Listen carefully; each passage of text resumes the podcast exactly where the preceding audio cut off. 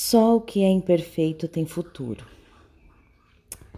Muitas pessoas acreditam que para ter uma vida alegre é preciso ter uma vida perfeita e saem em busca dessa tal perfeição. Só que nessa busca pelo inatingível terminam frustradas ou deprimidas. O primeiro passo para encontrar a felicidade é aceitar que você é imperfeita você tenta, mas algumas vezes você vai errar. E se você errar feio, peça as desculpas e se perdoe. Você não é mãe perfeita. Seus filhos não são perfeitos. A relação de vocês não é perfeita.